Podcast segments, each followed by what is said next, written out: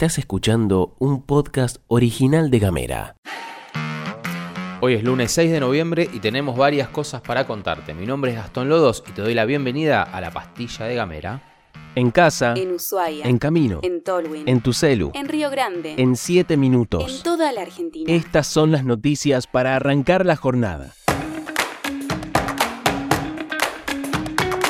Arrancamos con una noticia que se viralizó el fin de semana y es lo que reveló Alejandro Velázquez, operador técnico y trabajador con 27 años de experiencia en FM Masters. Según relató Alejandro, él venía pidiendo un aumento de sueldo en la emisora y a partir de eso mantuvo una reunión con sus compañeros para ponerlos al tanto de su situación. El trabajador de los medios reveló que mantuvo una reunión con Fernando Zapata, empresario de la construcción y dueño del grupo de medios donde está incluida FM Masters. Velázquez supuso que le iban a acercar un principio de solución, en cambio fue despedido con el argumento de que ni la MUNI ni el gobierno están pagando sus contratos publicitarios. Acá un punto para Zapata, a nosotros nos pagaron un solo mes de los últimos nueve. La diferencia es el tamaño de la espalda de la empresa, nosotros hacemos cuentas para ver cómo seguimos y hay radios que, con igual o incluso menor audiencia, tienen que pasar tandas de 20 minutos para todas las publicidades que están sobrevendidas. Quizás por eso Velázquez relató sentirse decepcionado y no respetado en su carácter de recurso humano de una empresa. En su mensaje, el operador técnico y DJ opinó que hay emisoras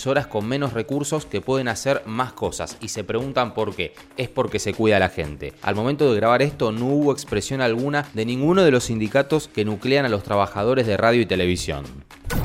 Hoy es el Día del Bancario en Argentina, con lo cual es una jornada no laborable para los empleados del sector. Durante el día no habrá servicios de atención en las sucursales, ni la operatoria online, ni los cajeros automáticos. Sí se podrán realizar pagos y transferencias a través de las aplicaciones de las entidades o de los home banking. No se interrumpirá la posibilidad de hacer extracciones de dinero en supermercados y farmacias. Esta fecha conmemora la constitución de la Asociación Bancaria en 1924. Desde entonces se establece en la convención colectiva el 6 de noviembre como el Día del Bancario, rigiendo para ellos las normas establecidas para los feriados nacionales. Le mandamos un fuerte abrazo a todos los compañeros y compañeras bancarias el Gobierno Nacional presentó un proyecto de ley ante el Congreso con el propósito de establecer un régimen de incentivos que abarca los próximos 10 años para la inversión en la producción de gas y petróleo en yacimientos convencionales. Esta iniciativa tiene como objetivo revertir la tendencia decreciente que las cuencas maduras, como la austral de Tierra del Fuego, experimentaron en la última década. El proyecto busca crear un marco jurídico específico que promueva la producción de hidrocarburos con el fin de fomentar las inversiones en reservorios convencionales en todo el territorio nacional. El propósito es mantener e incrementar el nivel de las actividades de las compañías petroleras y preservar el empleo en las cuencas, donde se observó una disminución de las inversiones por parte de las petroleras que en los últimos años habrían elegido la opción vaca muerta y la producción no convencional. El proyecto establece la posibilidad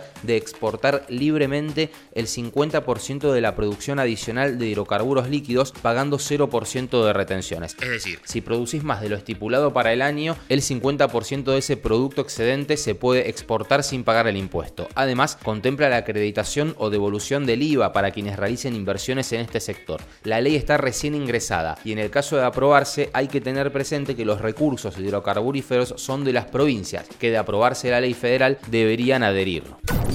Este fin de semana se abrieron las inscripciones para los estudios superiores en Tierra del Fuego. La UTN anunció la apertura de inscripciones para sus carreras de grado que tienen un curso de ingreso que comenzará el 29 de enero, que abarca varios módulos, incluyendo una introducción a la vida universitaria, así como cursos de matemática y física. Los cursos de ingreso son obligatorios y deben aprobarse para ingresar a la universidad. Entre las carreras de la UTN están Ingeniería Química, Industrial, Electromecánica, en Ushuaia Ingeniería Pesquera y además se abrirán las inscripciones para la Tecnicatura en Programación, que va a incluir un curso introductorio y nivelatorio. Por otro lado, la Universidad Nacional de Tierra del Fuego también abrió las inscripciones del periodo 2024. La preinscripción se encuentra disponible mediante la web untdf.edu.ar.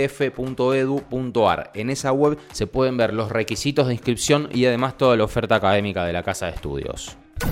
Y antes de irnos te vamos a hacer unas recomendaciones audiovisuales. Ayer domingo estuvieron presentes en La Nación Más los dos candidatos presidenciales que van a competir en el balotaje del 19 de noviembre. Estuvo primero Sergio Massa con el periodista militante Luis Majul y después estuvo Javier Milei con José del Río. Es difícil acá resumir, incluso sobre todo las declaraciones de Massa, que no hay una sola de corrido sin que Majul lo interrumpa, pero habló básicamente dos anuncios que me parecen interesantes compartir. El primero, que a partir del 2024, de diciembre del 24, se levantará el cepo al dólar. Y por otro lado, que este fin de mes, es decir, cuando esté terminando noviembre, el FMI comenzará con una investigación y auditoría de los dólares fugados durante la gestión Del préstamo de 45 mil millones de dólares. Esas fueron, si se quiere, las dos noticias resonantes que dio Massa. Sin embargo, te recomiendo que la veas, que cuando tengas un ratito vayas a ver primero la nota Massa y después la nota Milei, sobre todo también para tener presente cómo funciona la doble vara en el periodismo y las formas de comunicar una postura sin decir explícitamente cuál es tu postura.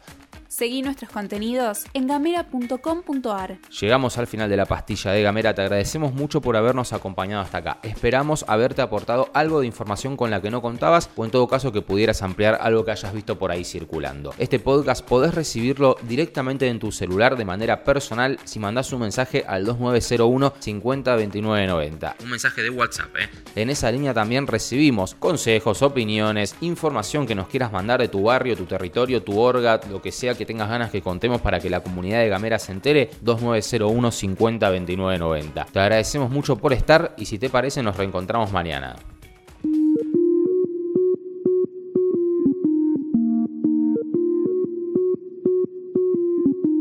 Estás escuchando un podcast original de Gamera.